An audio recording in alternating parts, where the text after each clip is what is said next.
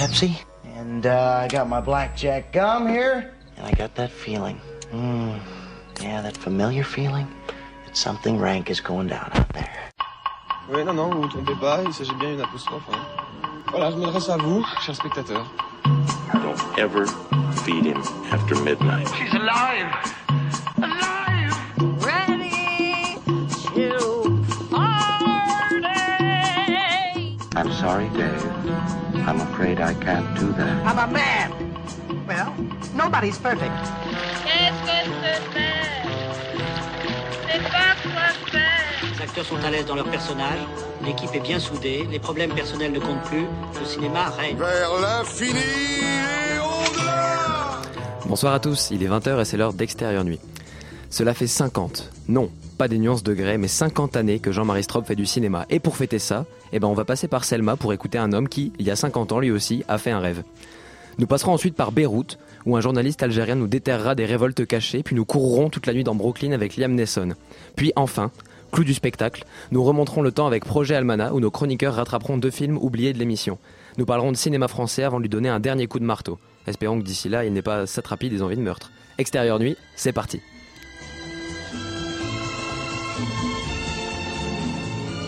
How are you doing, Jerry? Very well, thank you. Do tell. They like me at work. You have the greatest hair, Tom. In the back. It's awesome. And? There's a girl. I like her. Jerry. Hey, Fiona. Hey. Oh, Bosco, what a day, what a day. I wish you could have been there. Did you fuck the bitch? Do you ever hear her voices? Voices? No. Tout va bien dans la vie de Jerry qu'il partage avec son chat Moustache et son chien Bosco.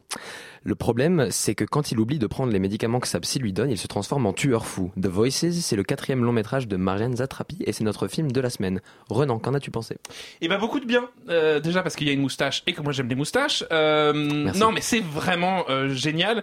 C'est une récréation et en même temps dans tout ce que ça peut avoir de, de à la fois de ludique, de décalé, mais en même temps de d'inventif. C'est-à-dire que Marjane Satrapi n'a pas écrit le scénario, on lui a collé ce projet entre les pattes et on se demande ce que euh, la jeune fille euh, qui a fait Persepolis peut bien avoir à raconter avec cette histoire de euh, de serial killer malgré lui et de type qui parle à son à son chat et son chien. Et ben en fait l'idée était pas si conne parce que Marjane Satrapi qui vient de la bande dessinée finalement elle recompose la bande dessinée avec The, ce The Voices, Euh, c'est-à-dire qu'elle compose à la fois un film qui est entre la comédie musicale, le drame social et puis une espèce de fantaisie de merveilleux sordide. Euh, c'est un film plein de surprises. Euh, la difficulté c'est qu'on voudrait que les auditeurs gardent la surprise, c'est-à-dire que The Voices se, découvre et se savoure comme on ouvre des cadeaux de Noël, c'est-à-dire qu'à chaque fois il se passe quelque chose de plus surprenant et ainsi de suite.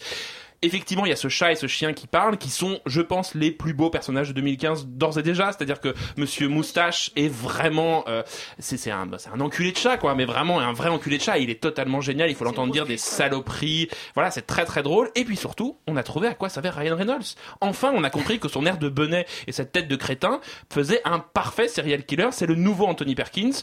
Il est absolument génial dans le film.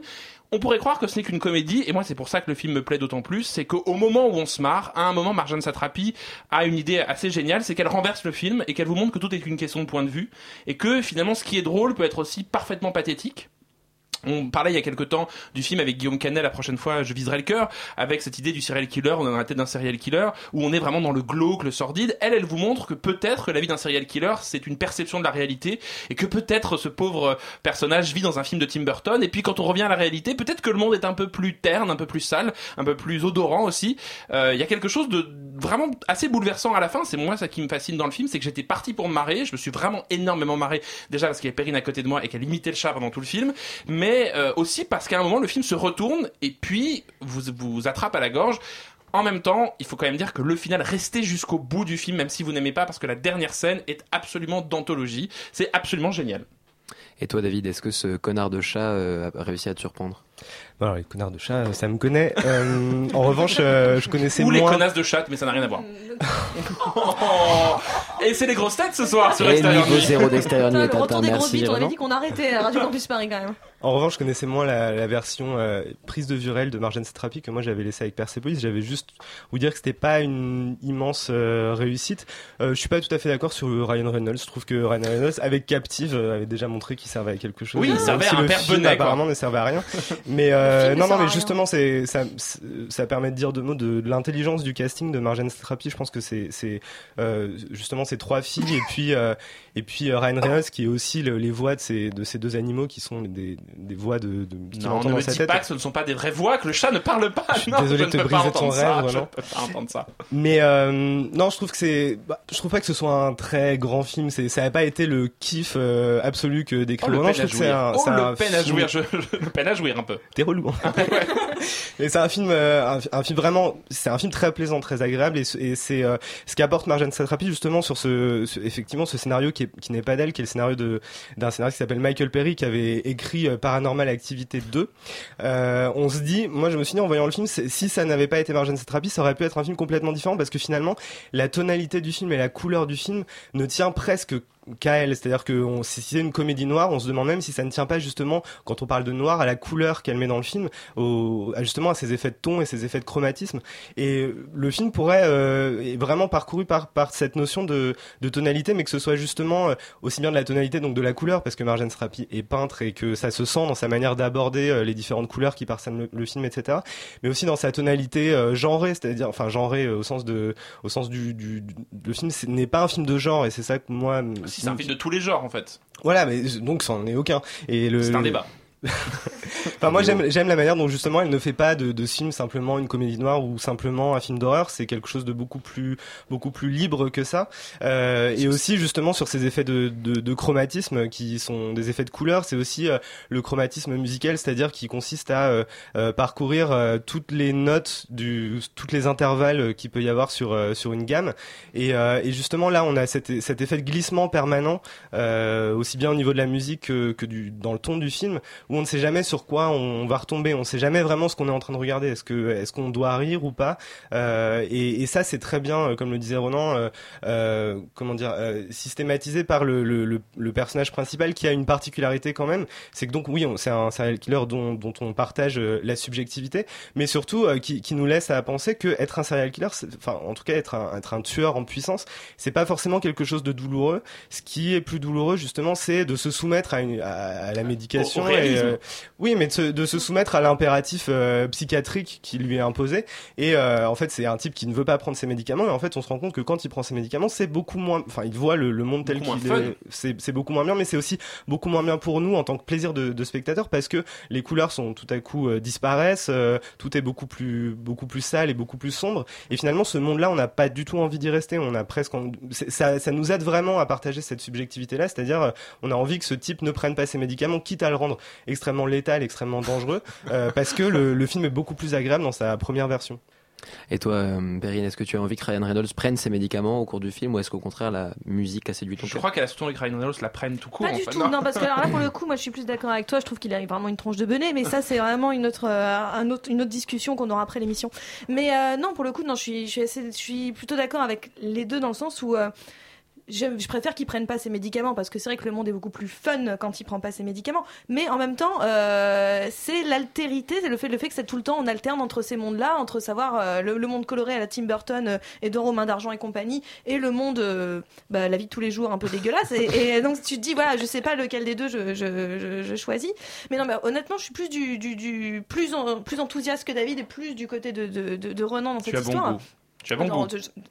Merde, dis-moi merde. Ouais, mais, euh, eh, merde, hein. Et donc, euh, non, mais voilà, le film est vraiment très très drôle. Et puis pour le coup, c'est vrai que les films de serial killer, c'est toujours un petit peu. euh, c'est un petit peu toujours la même chose. Soit c'est euh, on, on joue sur le, comment dire l'alliance du euh, du serial killer d'un côté et de celui qui le pourchasse de l'autre. Donc c'est ce, ce duo qui apparaît. Soit on est sur ce type-là qui est, qui est malsain mais qui est un type qui est hyper réfléchi et donc on a une forme d'admiration un peu à l'Hannibal Lecter. Donc voilà, on Comme se dans dit ah, et Goyan, justement, on avait ce rapport avec un petit peu euh, la rançon, le tueur. Oui, voilà, on était un peu, enfin, même s'il était chelou, on était un peu fasciné par ce qu'il essayait de faire, etc.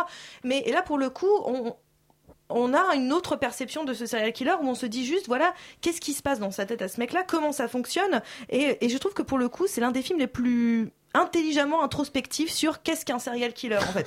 À ce moment de se dire, Mais, voilà. alors, moi, je sais pas. Est-ce que c'est vraiment un serial killer? Parce que le film vous dit que c'est par accident à Oui, chaque mais fois. le problème, c'est que c'est là où tu, euh, il y, a une- il y a un fantasme du serial killer, c'est-à-dire que le serial killer ne fait, ne fait pas, ne calcule pas toujours ses coups. C'est pas quelqu'un qui anticipe à chaque fois qu'il va tuer. Il- lui, c'est vraiment typiquement le genre de tueur désorganisé qui se dit bon bah, euh, il a une pulsion à un moment donné, il a une envie. D'ailleurs, son premier meurtre qu'on voit à l'écran, c'est c'est presque un accident. Enfin, c'est- Mm. ça arrive. euh, un Ça peu- arrive, Ça voilà, arrive. ça voilà, arrive. c'est genre Bon. oh, bon, c'est con, ça arrive.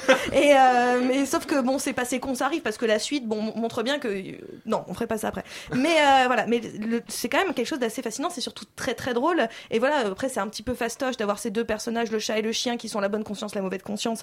Mais en même temps, c'est ça, ça crée une dynamique au film. On attend de voir un petit peu. on a besoin de ces deux personnages-là pour nous donner, bah, finalement la position du spectateur, c'est-à-dire nous-mêmes, on est en train de se poser des questions vis-à-vis de ce personnage, en train de se dire est-ce que euh, on approuve parce que bon, le pauvre, c'est pas sa faute, il le fait pas exprès, il est malade, ou en même temps non, c'est un psychopathe, il faut l'en- il faut le boucler tout de suite. C'est aussi un doigt d'honneur euh, assez rigolo à Disney, c'est-à-dire que c'est vraiment euh, la, la- le- l'in- vous vous souvenez de ce film L'incroyable voyage Ah, avec bien le chat, le chien? bah. On pense à ça pendant tout le film. C'est comme si l'incroyable voyage était fait par des Ah bah, des, des- des tarés quoi. Ah, c'est comme si le chat de l'incroyable voyage se retournait et disait mais allez vous faire enculer. Enfin vraiment, il Ouais, y a un voilà, truc un petit peu. avant. oui, je crois qu'il le dit hein, d'ailleurs parce que vraiment c'est vraiment une sale pute. Mais euh, enfin non, enfin franchement c'est un c'est pas un grand film. Je suis tout à fait d'accord avec David. C'est pas un grand film, mais par contre c'est un bon film. C'est très agréable. Allez voir The Voices de Marianne Satrapi, un film qui vous dit qu'être serial killer c'est plus rigolo que ce que l'on croit.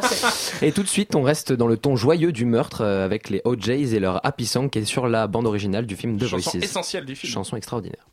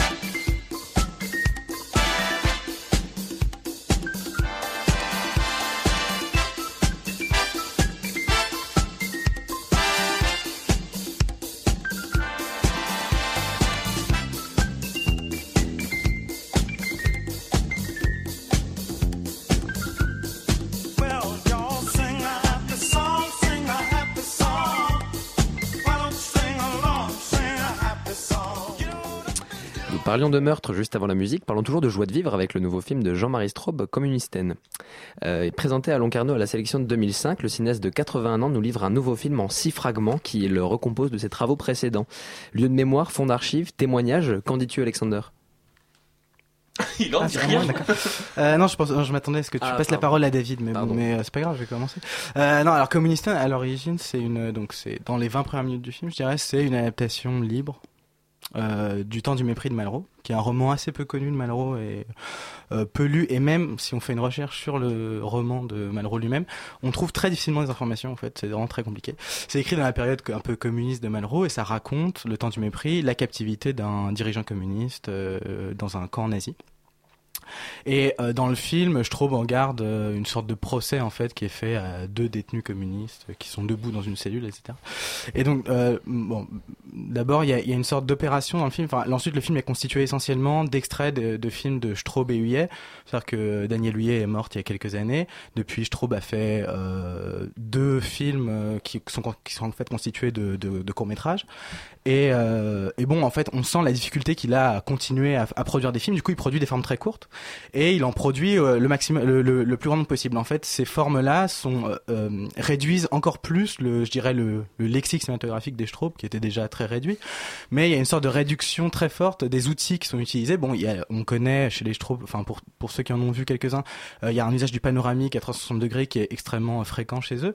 Là, il y a vraiment une très grande réduction des, des, des, des outils, je dirais lexicaux grammaticaux chez eux, euh, et en même temps euh, un besoin d'extension en fait du champ, c'est-à-dire la multiplication des films, c'est-à-dire à la fois des formes très simples, mais qu'on répète et qu'on multiplie, qui se démultiplient comme des cellules un peu. Et l'unité de base du film, c'est euh, la cellule. C'est-à-dire on parle de la cellule communiste dans le Parti communiste, l'unité de base c'est la cellule, euh, au-delà du militant évidemment, Euh, et euh, la cellule c'est aussi une unité biologique. Et euh, ce que cherche Communistan quelque part, et ce que cherche, mettons, si on prend, si on a une approche un peu scientifique, enfin historiquement scientifique du communisme, le communisme c'est la recherche de ce qui est, de ce qu'on a tous en commun. C'est une opération de réduction des gens à ce qu'ils ont en commun, et donc c'est une, une perspective égalitaire. Et euh, donc tout le film tourne autour de ça, donc à la fois un mouvement de réduction et un mouvement d'expansion, euh, c'est-à-dire un mouvement où euh, Straub revisite, c'est un peu le film, le film c'est un peu les aventures de Jean-Marie Straub, quoi. C'est-à-dire c'est euh, un retour sur ses propres films. Donc il y a la mort d'Em- d'Empédocle, il y a Moïse, à la plage. il y a Moïse et Aaron, etc. Mais c'est intéressant parce que moi je l'avais, moi je l'ai vu à Belfort euh, au festival. euh, projeté euh, juste après le dernier court métrage d'Olivera, qui est construit sur le même modèle, c'est-à-dire euh, un petit fragment de 3-4 minutes euh, qui se passe, enfin qu'il a tourné euh, en 2014, 2013-2014, et ensuite un retour sur ses propres films. Et donc et ça, ça donne ça donne ce qu'on pourrait appeler des films d'aventure c'est-à-dire des, en fait des, des endroits dont on envoie des cartes postales. Des- les films sont envoyés comme des nouvelles que donne Jean-Marie Straub mais des nouvelles a posteriori en fait. Comme s'il avait revisité les endroits et qu'il avait redonné des nouvelles de lui-même a posteriori. Et donc ce qui est assez intéressant c'est ce mouvement en fait d'expansion l'impression vraiment de vivre le film est pas palpitant, il est pas super rythmé, etc. Mais le passage, etc. Ah, le, le-. Non mais le, Là, non mais limite Indiana Jones. Hein.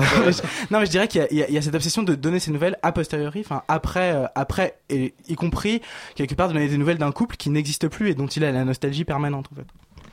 David. Bon courage, David. Oui, Enchaîne c'est- c'est- après je ne te cache pas que j'espérais parler en premier parce que j'espérais me faire un peu l'idiot utile de cette chronique. Moi qui découvre Jean-Marie Straub avec ce film et, euh, et un peu euh, dans un dialogue un peu platonicien, euh, faire mettre un peu le pied à l'étrier d'Alexander pour qu'il puisse dérouler. Euh, moi c'est vrai que je, Il je remonte le temps et a fait ce J'étais très surpris devant le- le- le- l'âpreté euh, de du, du matériau euh, filmique auquel été confronté. Je m'attendais pas du tout à ça. Euh, non mais on parlait, on parlait euh, justement la, la semaine dernière d'Inherent Vice. euh, Alexander en parlait comme d'un film qui a pas de porte d'entrée, pas de porte de sortie, et du coup dans lequel euh, le, le réagencement est un peu celui du spectateur et dans lequel on, il est difficile de sortir.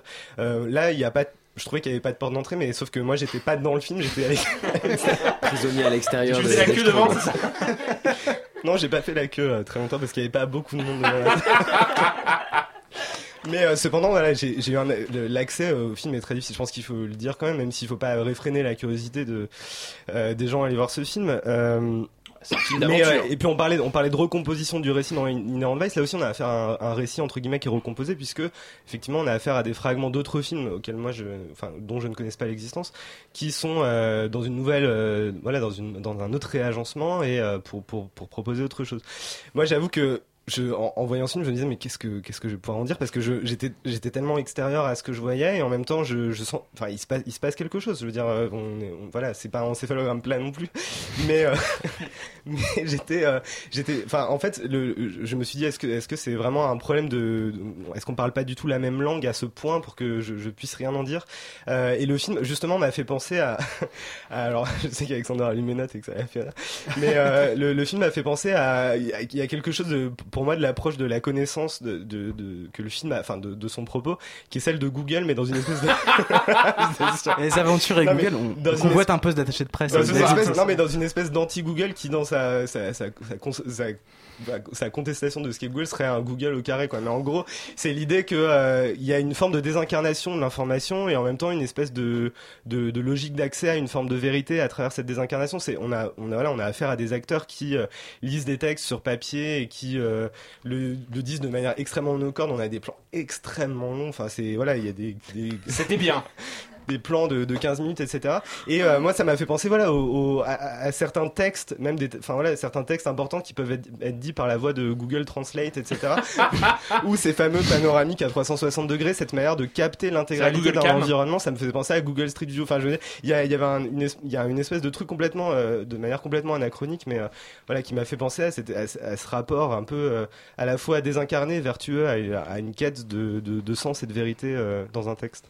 Serez-vous comme Alexander, l'Indiana Jones des Straub ou comme David enfermé hors de, leur univers? En tout cas, allez voir Communisten de Jean-Marie Straub et faites-vous votre propre opinion. On part maintenant faire la révolution, mais on reste zen. Il n'y a pas de son. Il n'y a pas de son. Il n'y a pas de son, pardon. Mais- C'est la révolution C'est la C'est révolution vrai, ouais, zen ouais, de. Tariq Guedia. Alors, Tariq Guedia nous fait Tariq suivre le... Tegia. Tegia, pardon. Mille excuses. Nous fait suivre le parcours de Ibn Bar- Battuta qui, en menant une enquête pour un quotidien algérien, découvre des révoltes oubliées datant de plus d'un millénaire. Pour son enquête, il doit se rendre à Beyrouth. Ce pitch alléchant nous donne l'impression qu'on assiste au dernier Indiana Jones. Qu'est-ce qu'il en est, euh, Alexander Ouais, on continue, c'est un film d'aventure aussi. euh. Non, là pour le coup, vraiment. Enfin, là, là, c'est un film qui voyage. C'est toi vraiment. qui as besoin d'aventure, je Là, pense. c'est un film qui voyage vraiment. Moi, moi, je voyage jamais, c'est pour ça que je, je vais au ciné. Mais euh, non, mais c'est donc en fait dans Révolution Zen, il y a donc trois récits en fait qui sont bizarrement enchevêtrés. C'est-à-dire que c'est pas du tout un film choral. Donc il y a un premier récit qui en effet euh, une l'enquête d'un journaliste euh, qui euh, fait donc qui fait un reportage sur euh, des révoltes dans le sud de l'Algérie et qui euh, et qui donc euh, face à des jeunes militants euh, rencontre quelqu'un qui lui parle euh, des Zenj. Et les Zenj, c'est euh, il découvre que ce sont des esclaves noirs euh, qui se sont révoltés en Irak contre leur maître au XIe siècle. Et donc il commence à s'intéresser en se disant est-ce que euh, est-ce que vraiment l'histoire est si intelligente, etc., si bien agencée qu'elle organise des échos comme ça entre euh, entre euh, entre les millénaires en fait?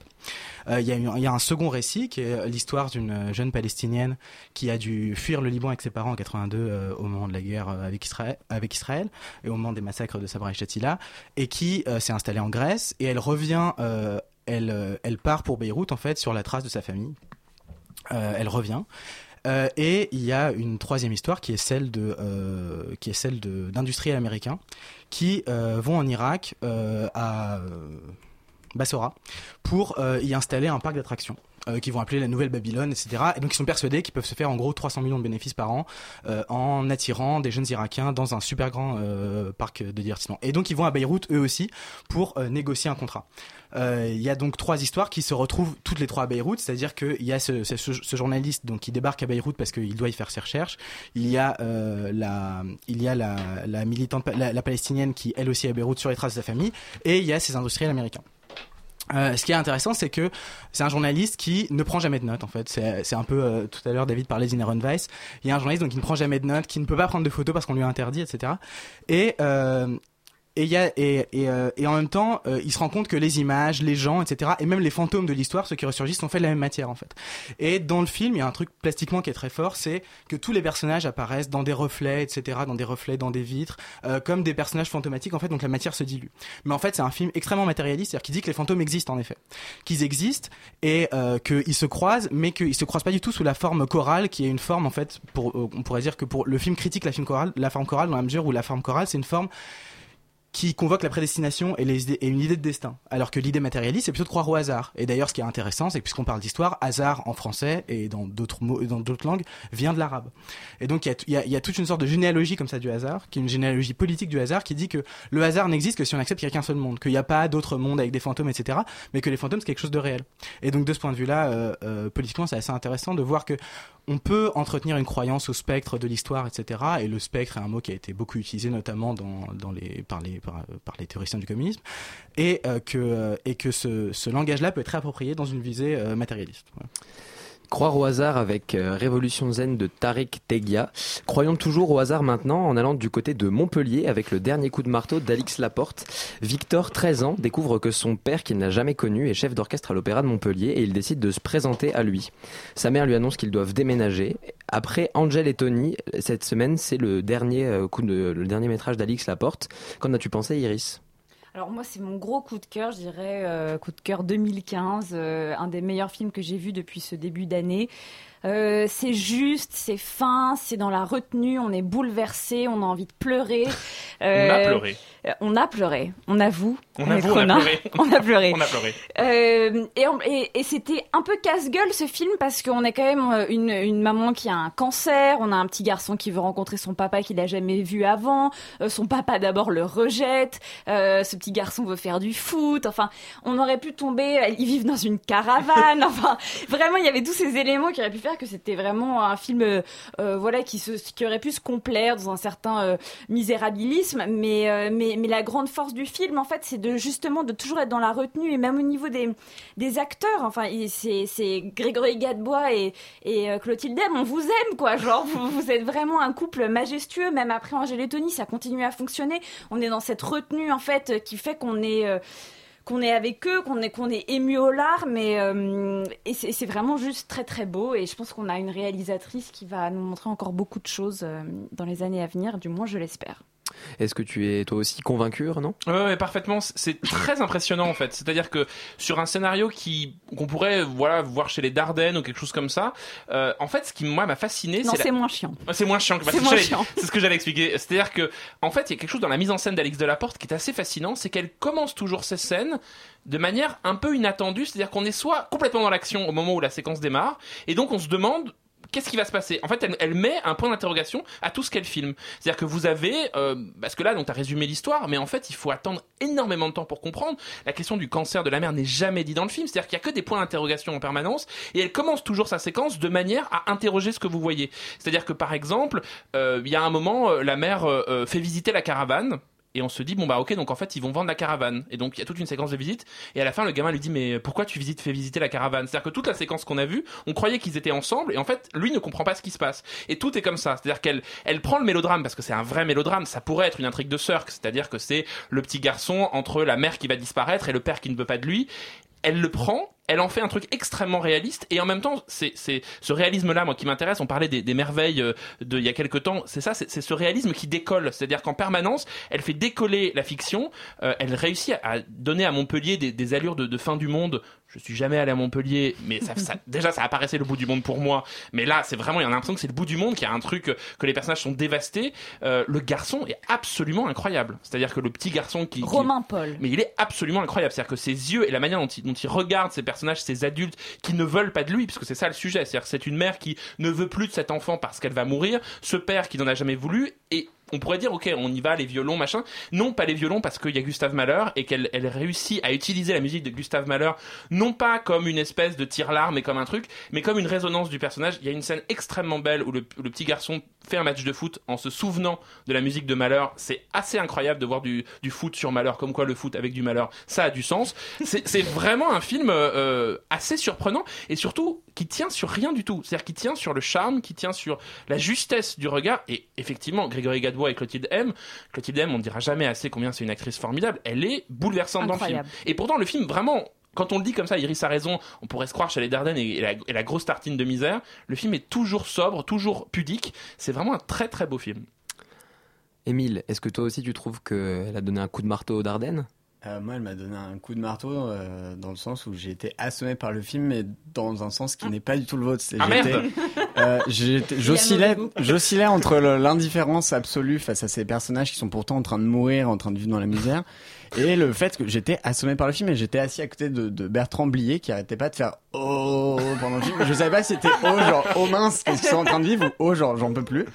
Et mais c'est vrai en fait tout le film, mais tu, tu résumes très bien le film, c'est le mariage entre Piala et Sœur quoi, le l'hyper réalisme à la française, on, on suit les personnages, on leur colle au basque et même dans ce qu'ils ont de plus rugueux, dans ce qu'ils ont de plus désagréable et la, la volonté de faire quelque chose d'hyper romanesque Mais qu'est-ce que t'as on trouvé sort les violons désagréable au sens, au sens propre. Bah, ce que je trouve désagréable, c'est que comme tu le dis, le film est complètement illisible, mais elle on a l'impression qu'elle n'assume ni l'hyperréalisme, c'est-à-dire que elle, elle les montre complètement désagréables, mais ils ont tous des raisons d'être désagréables. C'est-à-dire qu'ils agissent de manière complètement irrationnelle. C'est-à-dire que le petit gamin, on lui offre un scooter, on se dit ça va être génial, etc. Le premier truc qu'il fait, c'est Bah qu'il balance bah dans non, mais, l'océan. non, mais justement. Et- Et elle, il- ah bah voilà, bah bravo, Mais je- bravo. je trouve ça- je trouve ça complètement, je trouve ça. Mais non, parce que ce qui est très beau, c'est qu'elle a pas besoin de l'expliquer en fait. C'est-à-dire qu'il lui lui offre un scooter et dans la seconde d'après, il- elle lui dit comme ça, tu pourras aller chez tes grands-parents et elle a pas besoin d'une scène de dialogue et tu comprends que le gamin ne veut pas du scooter parce qu'il sait que sa mère va mourir. Sauf que jamais Mais c'est dans veut le pas aller dialogue. Non aller mais, chez ça, son ça- père. c'est- non mais ça c'est en jeu. Alex Delaporte, tu sais ce qu'elle faisait avant de faire du long métrage. Elle a Si. écrit, elle a écrit la saison 1 de Plus belle la vie. Pour moi c'est du même niveau. génial. Pour, moi c'est du même niveau. oh. C'est-à-dire prendre des personnages. C'est pas possible. Non, euh, certes, il y a pas Marseille, on l'a déplacé à Montpellier. mais à part ça, on, reste dans ce dans ce cadre du sud. Moi ce que je trouve extrêmement énervant, comme tu le dis, c'est lisibilité. C'est-à-dire euh, en fin de compte, vous allez peut-être arriver à mettre les trucs bout à bout, mais je n'ai pas envie. Non, mais y a pas de- qu'elle confond la d'enjeu, délicatesse euh, et le regard. C'est-à-dire que c'est pas parce que tu fais des ellipses, c'est pas parce que tu essayes d'être un petit peu euh, Délicate, en pointillé élégante. avec tes avec tes avec tes personnages que t'as du style. Mais c'est ça, ça qui me que gêne Mais, film. enfin, le, film qu'est-ce n'a tu de pas style. Le film est dans Qu'est-ce que une tu n'as espèce pas de compris dans ce film non, mais Tout est tout. Non, mais limpide, tout tout. est Non, limpide mais et en on retenue. comprend. La dernière phrase est sublime. On comprend. La- la mais moi justement, c'est ça m'énerve ce côté faire un film complètement pointillé parce qu'on n'ose pas y aller. Je veux dire, Clint Eastwood quand il fait sur la route de Madison, il y va et c'est ce qui fait la beauté de Ah son pas mélodrame. Meryl C'est qu'il il- il va, il va- les, les bons euh, réalisateurs de mélo vont à fond. Mais c'est un vrai Et, mélo. ben je trouve que non. Je trouve Ah que bah. je trouve que T'as pas pleuré. Elle, elle- sort, merde. elle, elle sort par la première euh, issue de secours qu'elle trouve. Et c'est ça un mélo pudique. Oui, mais la pudeur n'a jamais fait la qualité d'un film. Ah c'est ça si. qui Ah m'embête. si, ah c'est bah ça si, qui mais m'embête. justement, Sœur qui était hyper impudique, pourtant c'est des grands mélodrames parce qu'il allait à fond, non, il allait à fond. Mais elle peut pas faire c'est ça qui me Justement, gêne justement, avec. on on euh, n'est pas dans la maladie de la mer. Justement, elle déplace ce débat sur ce petit garçon. et qu'est-ce Bien qu'il sûr, fait face mais à ça, ça je trouve ça, je trouve ça assez fort. Mais après, il, il y a quand même des tartines dans le dialogue, notamment l'explication du titre, le dernier coup de marteau, quand très, on comprend ce que c'est. Je trouve que c'est quand même très Ça, ça, euh, ça vient de nulle part. la page de Gustave mais, Mahler. mais surtout, ça vient de Euh, nulle part. Ça vient de nulle part. C'est-à-dire qu'elle de elle le Oui, pose au milieu et un elle te dit démerde que c'est toi une avec tendance du cinéma français de ah oui par exemple quand tu racontes euh, il joue au foot et il se souvient de Gustave Mahler Hmm. mais je trouve ça très grotesque comme idée il joue au foot et il se souvient de la vie de Zarathustra tu vois c'est euh, ok Non, c'est pas ça. C'est que c'est que son père. Non, c'est que son père lui apprend, lui apprend que les que les choses ne sont pas euh, qu'elles sont pas cloisonnées, et que parfois on peut avoir des émotions qui se mélangent. Et c'est le sujet du film, c'est-à-dire qu'on peut être à la fois heureux et en même temps malheureux en même temps. Elle, elle cherche un entre-deux permanence. Et, et le film, la dernière phrase du film qu'on ne révélera pas, elle est très belle parce qu'elle est à la fois extrêmement anodine et en fait vous y repensez en sortant en vous disant. En fait, le film se termine, ne pouvait que se terminer par ça. non mais ouais c'est ça je trouve le problème c'est que le film est toujours sur le, rasoir sur le fil du rasoir de l'anodin et du sublime et qu'il il est à mon sens toujours dans l'anodin Moi, plutôt vers le sublime. Bah, exactement. C'était le dernier coup de marteau d'Alix Delaporte et avant d'envoyer une lettre à la FIFA pour remplacer les, les Seven Nation Army par du malheur, avant d'envoyer une lettre à Plus belle la vie pour qu'il change de style et avant d'envoyer une lettre à Nietzsche, euh, je- on vous conseille donc d'aller voir ce film qui, vous l'avez compris, suscite les débats.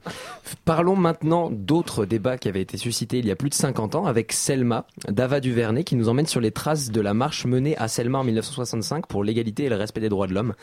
C'est également le, le- ce film l'occasion de se pencher sur le combat mené par Martin Luther King tout au long de sa vie, interprété ici par David Oyelowo. Alors, Iris, qu'as-tu pensé de Selma? Euh, Alors là, bah, Merci, justement, Renan. on est, on dans un mélo justement. euh, moi, c'est c'est ben, le contraire en fait euh, d'un coup de marteau, c'est-à-dire qu'on vraiment on s'embête, c'est extrêmement lent, c'est didactique, c'est soporifique, on est. Enfin, est-ce que ce film est vraiment nécessaire? Moi, Oui. j'ai envie de poser cette Et question-là. ben, je te réponds oui. Euh, Est-ce qu'on n'aurait pas pu aller un petit peu plus loin? C'est-à-dire que moi, la seule scène que j'ai aimée, en fait, est liée à la mise en scène. C'est la, la- la première arrivée sur le, pont. Euh, et alors, euh, sinon, bah, pour moi, ça a été, euh, ça a été vraiment dur de m'accrocher, de, de regarder jusqu'au bout. J'avais l'impression de lire un bouquin d'histoire, peut-être un bouquin d'histoire raconté par une femme et par une femme noire, mais, mais à part ça. Pour bah, la qualité f- vraiment est-ce que c'est un bon film? Pour moi ce n'est pas un bon film peut-être que c'est un film nécessaire aujourd'hui aux États-Unis mais euh, pour moi ça ne- ce n'est pas assez en fait pour me donner envie de Le film joue le la revoir. carte du choc, du struggle for life, de non, c'est- Est-ce qu'il joue cette carte-là jusqu'au Non, bout? c'est plus pro- compliqué que ça. C'est-à-dire que c'est ce qu'on appelle un film à sujet. Et en termes de sujet, Martin Luther King, tu peux pas tester. hein. C'est-à-dire que c'est euh, c'est voilà, tout, Panthéon, voilà. et elle donc- respecte ça Et donc elle y va, c'est-à-dire qu'à un moment, elle est obligée d'avoir Luther King, le grand homme, l'oppression, le combat, l'unité, le doute, le questionnement, et puis la communion. Bon, donc elle y va. Donc le, le chemin est tout tracé. Et effectivement, on- le film est pas euh, est pas surprenant. Sauf que moi, ce qui m'intéresse, c'est qu'Ava Duvernay elle est en colère. Elle est profondément en colère. Et c'est un film en colère. C'est-à-dire que elle raconte cette histoire, mais pas du point de vue de l'époque, mais du point de vue d'aujourd'hui. C'est-à-dire qu'elle elle a quelque chose dans sa manière de filmer, dans sa direction d'acteur, dans son choix de casting, quelque chose qui tient de la colère et qui rend le film euh, assez fascinant parce que, en fait, on se dit, mais colère contre quoi? Finalement, elle ressasse une vieille histoire, un truc, voilà. Et ben finalement, l'histoire lui a prouvé que finalement, elle avait raison d'être en colère et que le film prend une dimension qui, évidemment, aujourd'hui, euh, n'est est, est pas à l'intérieur du film, mais c'est ce qui fait le cinéma aussi, c'est le contexte dans lequel les films sortent. C'est-à-dire que les événements qui sont passés aux États-Unis rendent Selma d'autant plus d'actualité. Euh, on se souvient aux Oscars, donc euh, la, la- la chanson euh, qu'on entendra Mhm. tout à l'heure a gagné l'Oscar de, de, de la meilleure chanson. Le public était en larmes, les stars d'Hollywood étaient en larmes. Il y avait cette idée de communier. Et en fait, le film produit ça, c'est-à-dire que la colère d'Ava DuVernay, la manière dont elle s'est battue pour faire le film, la manière dont elle va, elle, elle casse donc David Oyo Yalo Yo Yalo, là, je sais pas comment on dit ça, David Yakalelo, Oyelowo. David Yakalelo, voilà.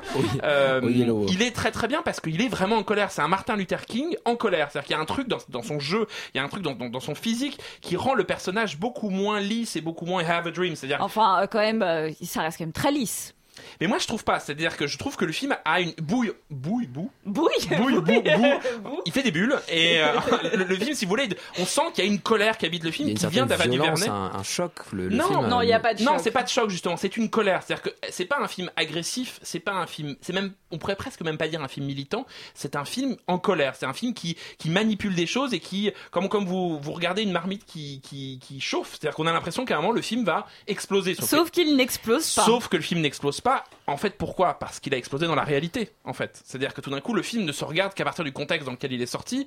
Euh, Ava DuVernay, je trouve, fait un travail euh, de mise en scène et, et de construction. Il y a comment Il y a cette grande animatrice dont j'ai oublié. Il y a, il y a, Oprah il y a Winfrey. Oprah Winfrey dans le film et de voir Oprah Winfrey dans le film, il y a une séquence assez incroyable où ils sont tous comme ça euh, assis euh, et il y a une espèce de flic odieux qui vient et elle, elle, elle, elle se lève à un moment et elle se fait frapper. La mise en scène d'Ava DuVernay, elle est dans la colère, elle est dans l'indignation en fait. Et c'est ce qui, rend le film assez beau. Effectivement, c'est très classique. Effectivement, c'est c'est quand même le programme que vous vous attendez. C'est un film sur Martin Luther King. Elle va pas nous révéler des trucs incroyables. Sauf qu'il y a un sentiment d'indignation dans le film qui me semble, vu le contexte actuel, relativement nécessaire. Moi, je suis assez étonné que le film sorte dans une espèce d'indifférence en France. Euh, Il y a quelque chose dans ce film qui n'est pas si anodin que ça. Et le fait que Selma n'ait pas eu euh, les honneurs des Oscars montre bien qu'il y a un nouveau problème. C'est-à-dire que le film méritait bien plus qu'Imitation Game, bien plus que tous ces trucs-là, d'être récompensé parce que c'est un film beaucoup plus engagé, beaucoup plus. euh, on parlait euh, d'Imitation Game en disant que c'était des films en roue libre et qui finalement en pilote automatique. Là, moi, je trouve que le pilote automatique, elle, elle, elle est en pilote automatique, sauf qu'elle est vénère. Eh bien, euh, Selma Duvernay, nous sommes très en avance. Euh, Selma Dava Duvernay, qui euh, aurait beaucoup plus mérité les Oscars que, que tout le reste, qui euh, nous dit, comme Stéphane Essel, de nous indigner, Exactement. comme il l'avait dit en son temps, paix, paix à son âme. On quitte une légende pour en retrouver une autre, l'Oscarisé John Legend avec sa chanson Glory pour notre pause musicale. One day, when the glory comes, it will be ours.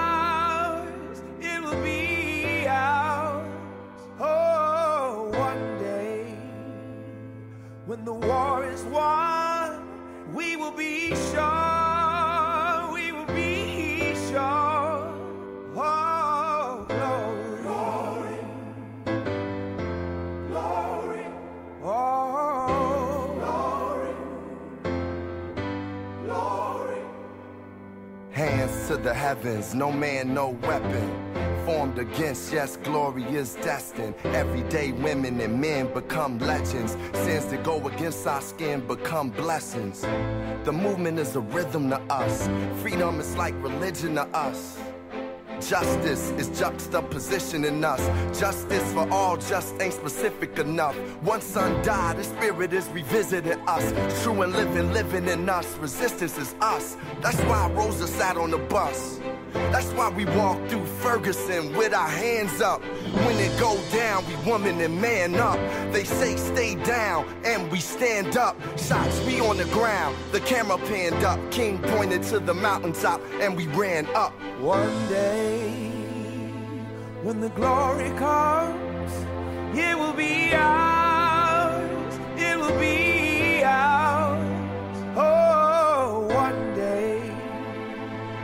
The war is won, we will be sure. We will be sure. Oh, glory. Glory. Oh, glory. Now the war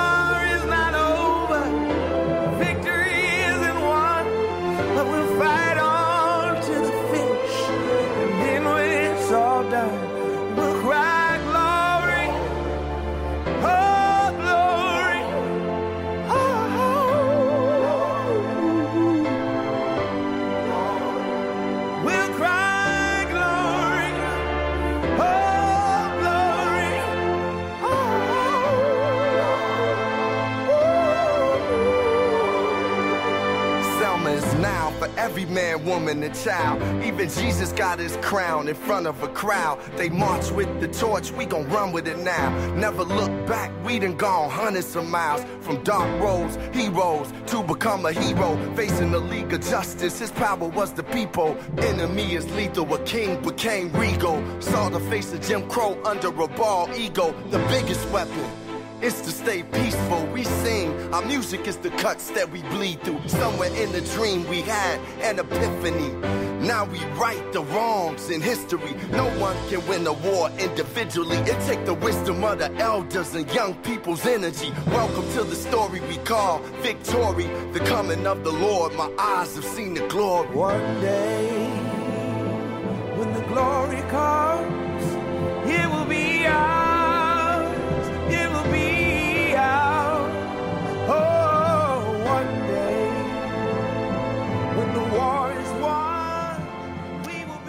Brooklyn. Un mafieux au bord de la retraite, du gouffre et du baril de whisky retrouve les démons qui lui ont hanté son passé. C'est l'ambiance du film Night Run de Jaume Collet Serra.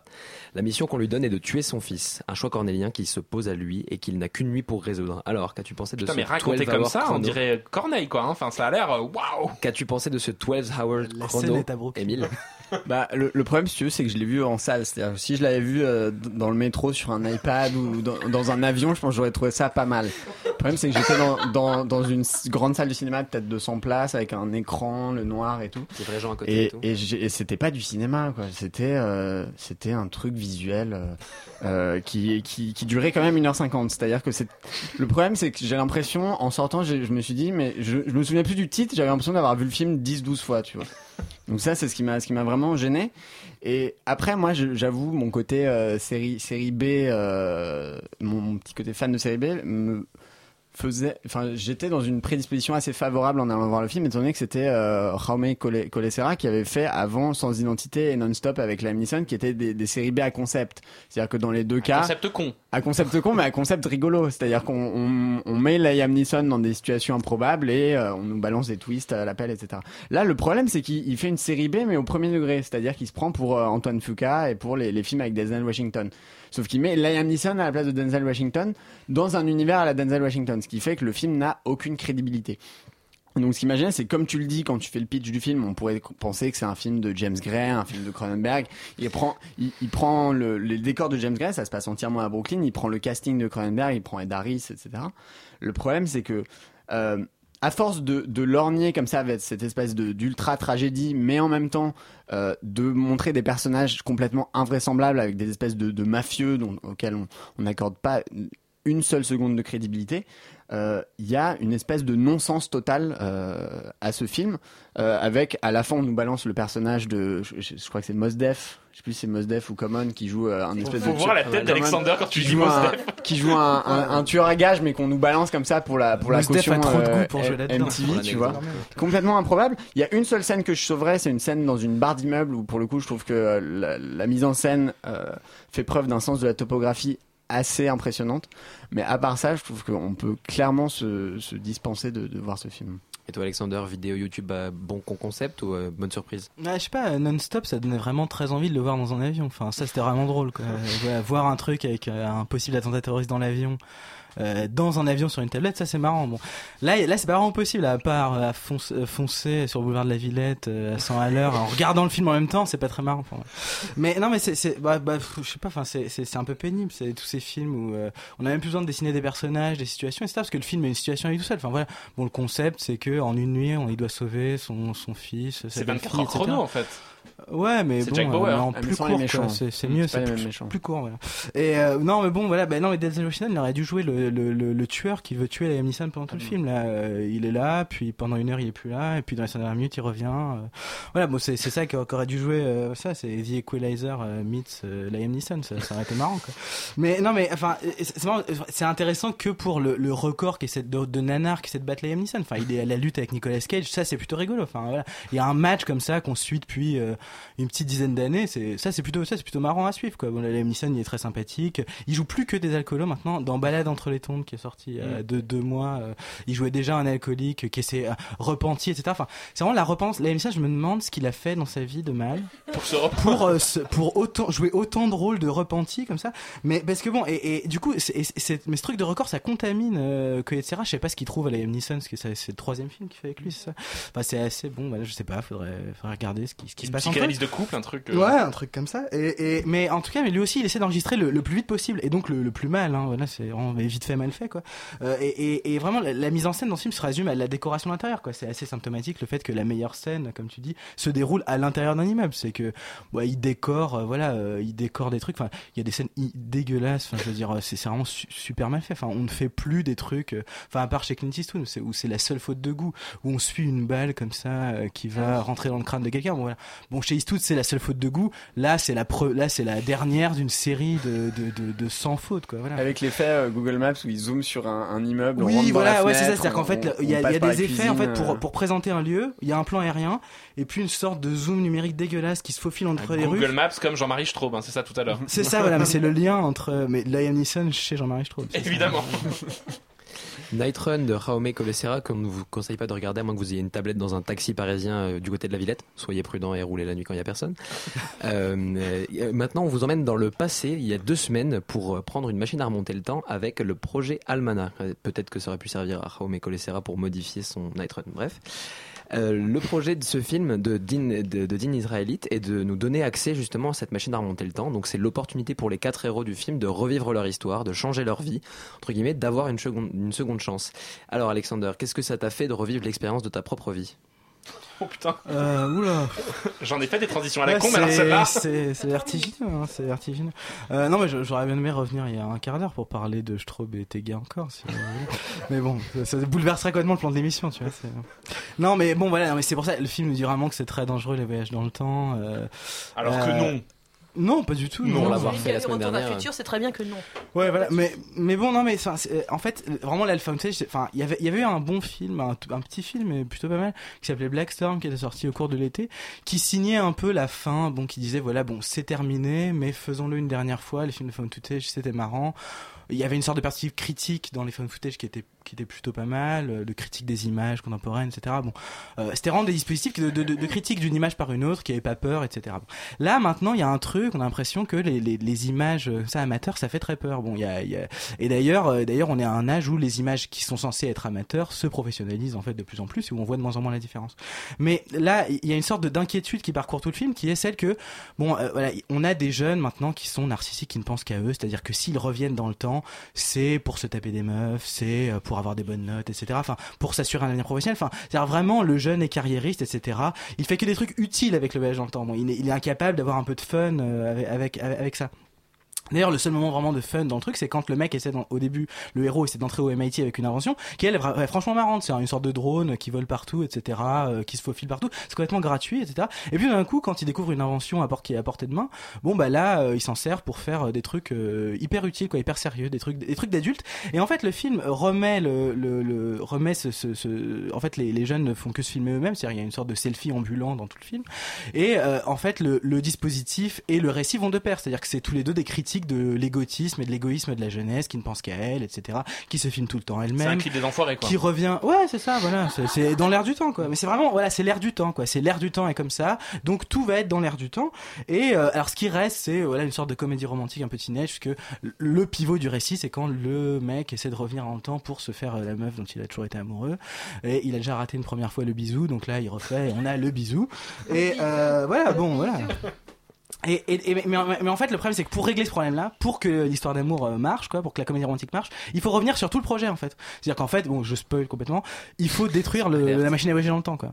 C'est-à-dire, c'est ça le truc, c'est qu'en fait, il faut tout casser. C'est-à-dire, il faut rendre impossible le fan footage pour que, euh, pour que la comédie romantique marche. C'est-à-dire que pour que, pour maintenant que euh, le- la, la comédie romantique s'accommode du genre, il faut en fait revenir sur le genre lui-même, quoi. Ce qui est un peu pénible, quoi. Bon, c'est- voilà. Le projet Almanac ou comment détruire la machine à voyager dans le temps pour passer un bon moment au cinéma. Euh, quittons le passé et revenons plus proche de nous avec l'art de la fugue de euh, Brice Covin. Alors c'est l'histoire de trois frères qui sont en pleine crise existentielle et alors pour un film qui peut en ressembler à beaucoup d'autres beaucoup d'autres comédies françaises, est-ce que c'est Émile une bonne surprise pour toi ou plutôt quelque chose de très attendu? Je pense que je vais être le, le seul à le défendre autour de cette table. Donc euh, oui, moi, moi j'étais Donc plutôt. tu vas défendre euh, l'art de la fugue et tu t'as enfoncé le dernier coup de marteau. eh, mais j'assume complètement Nicolas parce que là, Laurent pour le, pour, pour le coup, je trouve que c'est c'est un. Je, je, je, je fais Pascal Clark, tu vois.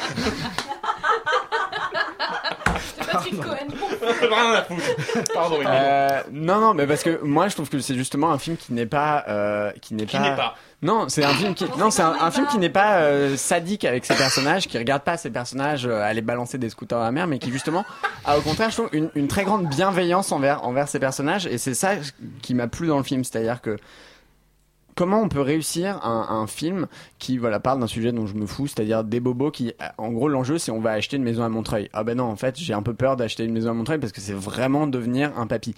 En gros, c'est ça le, le- le- la, la ligne narrative principale du film. Je le pose comme ça. Après, je trouve que l'intelligence du film, c'est d'avoir fait voilà cette espèce de de ce qui aurait pu être le point d'arrivée du film, c'est-à-dire le fait que les personnages s'aperçoivent qu'ils en sont tous à un point dans leur vie dont ils en ont plus rien à foutre et ils ont ils ont tous envie de changer de vie sans oser se l'avouer à eux-mêmes. Ça, ça aurait dû être le, le- le point d'arrivée du film. En fait, là, il en fait le point de départ, c'est-à-dire que dès le début, c'est très clair qu'ils sont tous à un stade de saturation dans leur vie et donc on va voir comment tous arrivent à gérer cette, euh, cette, cette espèce de lassitude par rapport à leur, propre vie. Et là où je trouve que le film euh, arrive justement à, à, à dresser un portrait très juste de ces gens, c'est qu'il est très bienveillant à l'égard de ces personnages. Et notamment de ses seconds rôles. C'est-à-dire que par exemple, l'histoire entre Benjamin Biolay et Agnès Jaoui, euh, je pense que la majorité des cinéastes se seraient dit ouais c'est génial on a une opportunité de prendre deux personnages de losers et d'en faire vraiment deux personnages de losers et de voir en quoi est-ce qu'ils ont vraiment raté leur vie Euh, elle elle est dans cette espèce de délire de bobo cabranli euh, vegan euh, complètement improbable et lui il s'est pas lavé les cheveux depuis trois semaines Donc, Benjamin Biolay. Benjamin Biolay dans, dans son propre rôle et Sauf que lui, justement, comprend l'importance des second rôles pour faire un film choral et se dit voilà, on va prendre ce qu'il y a de meilleur dans ces personnages, même si au début on les présente comme la caricature d'eux-mêmes. À la fin, ils vont évoluer et ils vont devenir des personnages respectables, des personnages qui, mais sans que ça passe forcément par un chemin de croix, mais simplement en leur donnant leur chance. Et c'est ça qui, à mon sens, fait vraiment le la qualité du film, c'est-à-dire donner une chance égale à tous les personnages, Laurent Lafitte qui est euh, euh, voilà assez bien parti, etc., comme à des personnages beaucoup moins euh, gracieux, comme Agnès Jaoui ou Benjamin Biolay, et de tous les mettre sur le même pied d'égalité. Alexander, bon film choral, mauvaise surprise? Euh, oula, bah, peut-être peut-être c'est synonyme en fait, je sais pas. euh, Bon film choral, mauvaise surprise. pas. Enfin, euh, non, enfin c'est un film pas surprenant en fait. C'est, euh, enfin c'est même pas un, c'est même pas un film choral, c'est une sorte de partie de billard où on sert des personnages comme des points fixes, où on fait rebondir le récit sur des personnages qui sont à peine écrits en fait. C'est-à-dire qu'on a l'impression vraiment qu'ils subissent complètement tout le film et que Bon, le film est un ensemble de, de, de, de copies, de dilemmes qui sont tous plus ou moins les mêmes. Il y a la maison à Montreuil, mais en fait, c'est toujours est-ce que je quitte mon compagnon ou pas? Bon, voilà, bon, il y a un couple homosexuel, euh, il y a un couple euh, euh, de vieux, il y a, enfin, il y a un couple de, il y a deux couples de jeunes, bon, etc. Bon, c'est toujours un peu pareil. Il y a des riches, des pauvres, euh, bon. Et donc, comme on a tout dans le film, comme on a le monde entier dans ce film, euh, et bah, euh, et bah, du coup, ça permet de faire rebondir. C'est-à-dire qu'on a des gens qui sont plus ou moins, qui ont une vie plutôt marrante, des gens qui ont une vie plutôt triste. Donc, bon, bah, euh, euh, une histoire va racheter l'autre à chaque fois. C'est-à-dire que le film est disposé, enfin, le, le- le côté choral du film est disposé de manière à ce que chaque sentiment rachète l'autre. C'est-à-dire que du coup, bon, on avance comme ça à coup de de de, de, de sentiments inverses à celui qu'on a qu'on a vécu avant. Moi, c'est vraiment très pesant. Est-ce que ça, ce que ça évite, c'est que moi je trouve plutôt que le film va assez vite. Enfin, c'est-à-dire qu'on on se fait pas trop chier, quoi. Mais comme le, la ligne du film, comme les problèmes qui se posent dans le film sont vraiment des problèmes aberrants, quoi. Enfin, euh, les, les plus chiants du monde, quoi. Bon, c'est absolument pas intéressant. Enfin. Ouais, euh, en fait, le, le, le film est adapté d'un roman d'un auteur anglais, euh, Stéphane Macaulay, si je me trompe pas. Euh, et en fait, ça pose le problème que on est français, on n'est pas anglais, et que l'élégance anglaise, que la subtilité de l'écriture de Macaulay, elle passe pas là. C'est-à-dire pas du tout. Euh, Émile disait, euh, c'est des bobos, des machins. Euh, sauf qu'en fait, le film n'est jamais caricatural, n'est jamais méchant. Je pense le roman de Macaulay est beaucoup plus méchant et beaucoup plus dans l'ironie de ces petits personnages qui ont des petits problèmes, des petites vies, voilà, un peu à la Nick Hornby, l'écriture de Nick Hornby, auteur anglais, c'est un peu dans cette même veine-là. Et là, Brice Covin, eh ben, il fait, euh, on parlait de Plus belle la vie, euh, bah, c'est ça quoi. Sauf que c'est Plus belle la vie euh, chez euh, à Montreuil. Euh, voilà, on s'en fout gentiment. Alors, je suis d'accord avec euh, Alexander, c'est-à-dire qu'on ne, c'est même pas qu'on s'ennuie, c'est juste que ça se voit et ça s'oublie. Ça n'a ni euh, la lacrité et, la méchanceté des comédies de, de Jaoui Bakri. On pense à ça quand même beaucoup parce que il y a Agnès Jaoui dans le film. Ça n'a même pas la singularité des films de Christophe Honoré, euh, période chanson d'amour sur les aléas de- de- du marivaudage amoureux. Le problème, c'est que le film est une laideur absolue. C'est-à-dire que c'est, on dit, c'est même pas un téléfilm. J'ai trop de respect pour le téléfilm pour dire ça. Le film est vraiment, en termes de production, il y a un vrai problème. C'est très très laid. Alors il faut quand même savoir que le film euh, est prêt depuis des années, puis bon, au moins deux ans, je crois, euh, et que euh, voilà, le, le, on- le film sort malgré tout, et c'est quand même bien que le film sorte, mais euh, c'est quand même pas le mieux du cinéma français, quoi. C'était L'Art de la Fugue de Brice Covin. Alors, Extérieur Nuit, c'est fini. On se retrouve mercredi prochain à 20h, mais d'ici là, restez à l'écoute. Tout de suite, Tout foutre en air reçoit Flavien, Ba- Fabien Barbier. Berger, Barger, pardon. Fabien Berger. Fabien Berger. On vous embrasse. À la semaine prochaine. Merci beaucoup.